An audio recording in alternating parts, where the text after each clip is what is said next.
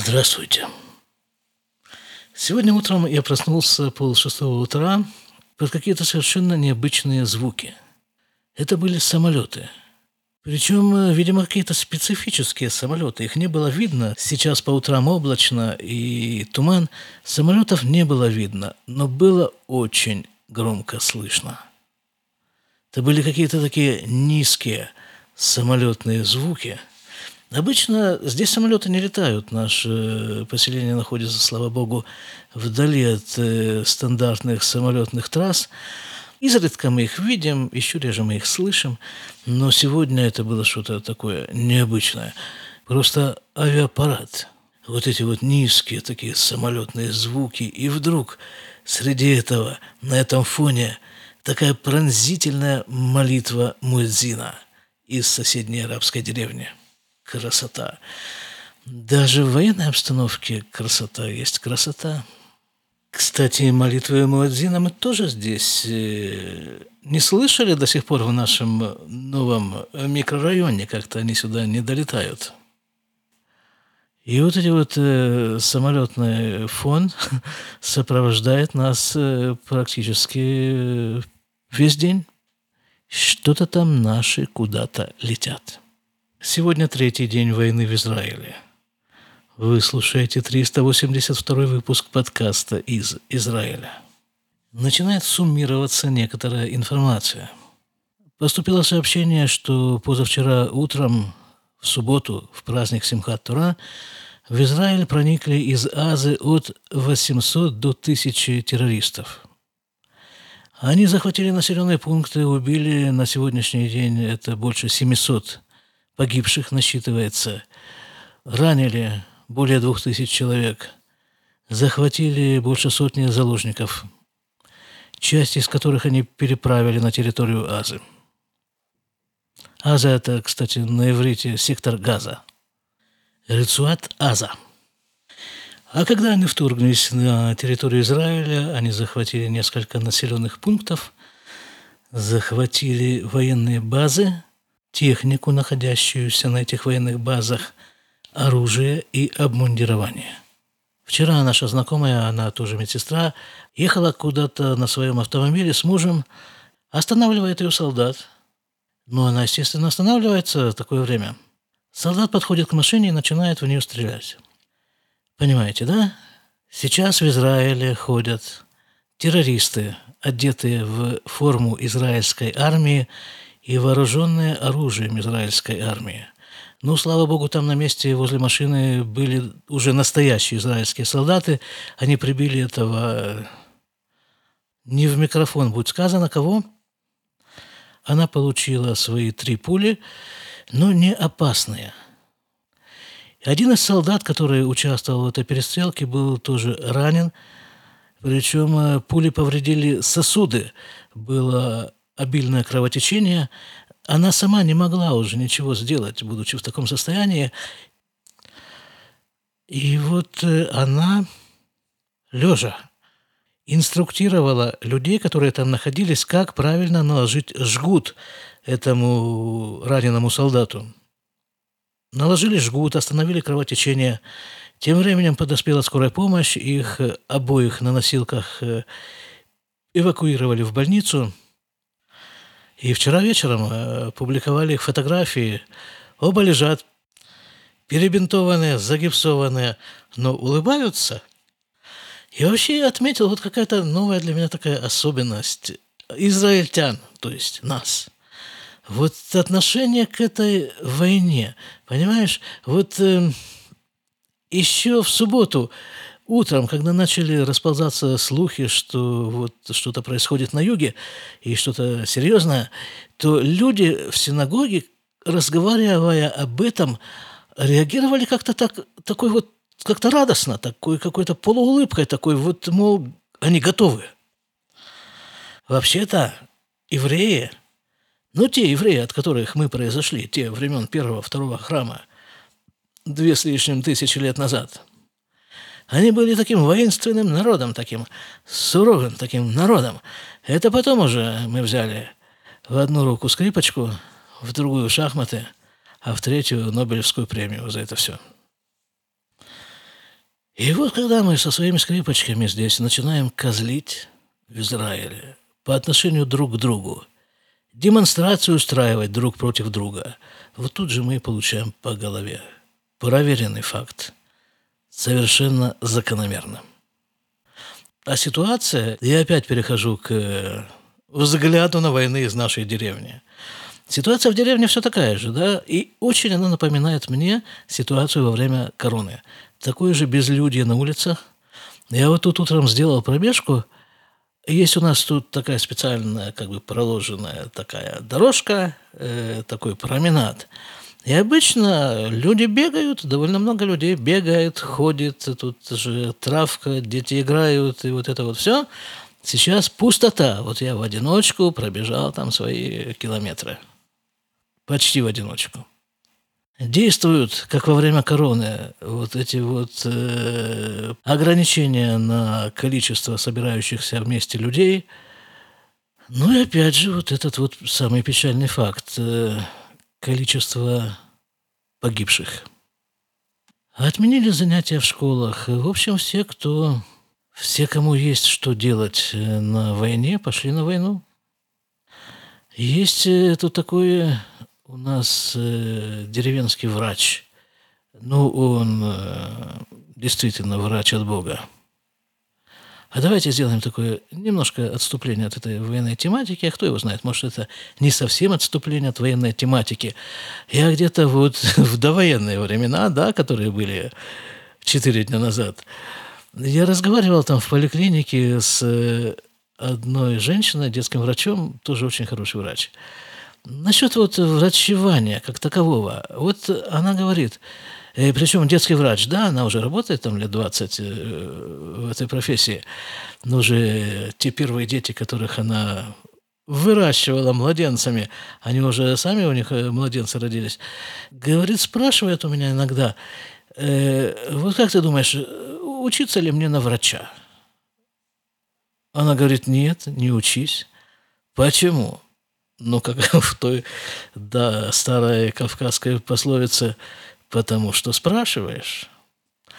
Понимаешь, говорит э, хороший врач, врачом должен быть только тот, у кого это, как она сказала, шезе боэрбо, у которого это горит.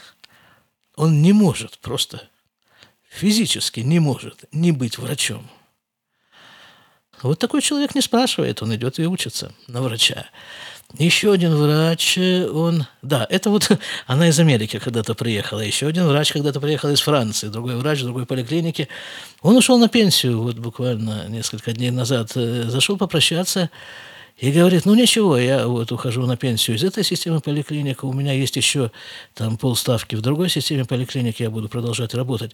Потому что, говорит, это очень вредно врачу вот так вот моментально прекращать врачевать. Так вот, один из таких вот э, хороших врачей, действительно хороший. Я с ним не согласен, в принципе, в том, что касается его методики, но как врач, он э, врач от Бога, что называется. Так вот, он вот э, в прошлую вот, ту заварушку, которая у нас была, опять-таки, с сектором Аза, э, он находился в это время в гостях у сына где-то за границей, в Италии, что ли, не помню точно, где живет его сын. И как только он слышал по радио, что в Израиле что-то происходит, он тут же вернулся обратно, говорит, я там не могу находиться. Вернулся обратно и пошел в армию, да. Он уже такого возраста пенсионного. Но что-то там он может делать в армии, да, врач все-таки.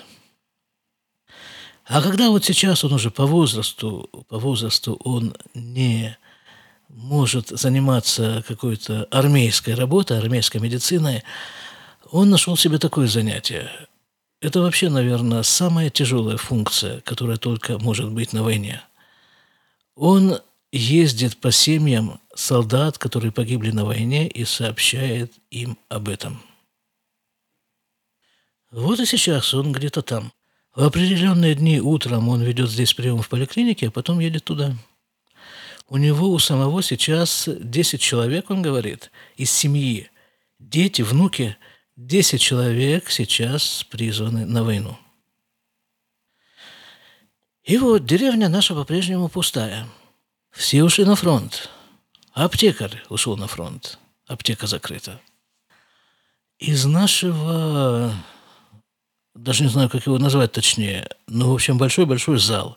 Иногда он используется как спортзал, иногда там проходят концерты. Но есть у нас в деревне вот такое вот здание. Так э, из него сделали как бы пункт э, приема для э, солдат-резервистов. Там вчера вечером было просто все зелено от резервистов. Было полно солдат. Наш деревенский народ уже организовался, подносили там им ну, чего им нужно? От э, продуктов питания, хотя их и так кормят в армии, но все равно там какая-нибудь сладенький пирожок какой-нибудь, испеченный дома, никогда не помешает, а? Подносили им какие-то сладенькие пирожки, подносили им там, ну, вообще, ну, мало ли что, человек там собирался на войну, там у него пять минут было на сборы, забыл что-нибудь дома, так тут ему организовали, что там собирали, вот всякие тут есть WhatsApp-группы, которые по деревне запускают списки, что солдатам нашим нужно. И люди несут, в смысле, как несут? Организовались молодежные группы. Вот молодежные группы физически им несут, а все остальные им собирают то, чего им не хватает этим нашим солдатам. Кстати, откликнулся чаймастер, да, в позапрошлом выпуске я говорил, что как-то ему написал, не откликается, да, наш чаймастер, автор подкаста «Радио 70%», который является офицером-резервистом, он там, на юге. Я ему пишу, воюешь? Он мне отвечает, борюсь за мир. Слушайте его подкаст. Ссылка в описании. А теперь мой сын, солдат – солдат боевых частей армии обороны Израиля. Вот он находится там, где-то там недалеко от этого сектора Аза. Его командир роты нам периодически сообщает, вот буквально несколько минут назад от него пришло сообщение, а сейчас я его прочитаю. Думаю, в нем нет каких-то больших военных тайн. Доброе утро, пишет.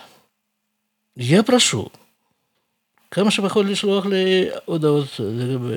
Я прошу вас, как можно меньше присылать мне сообщений, вопросов насчет солдат.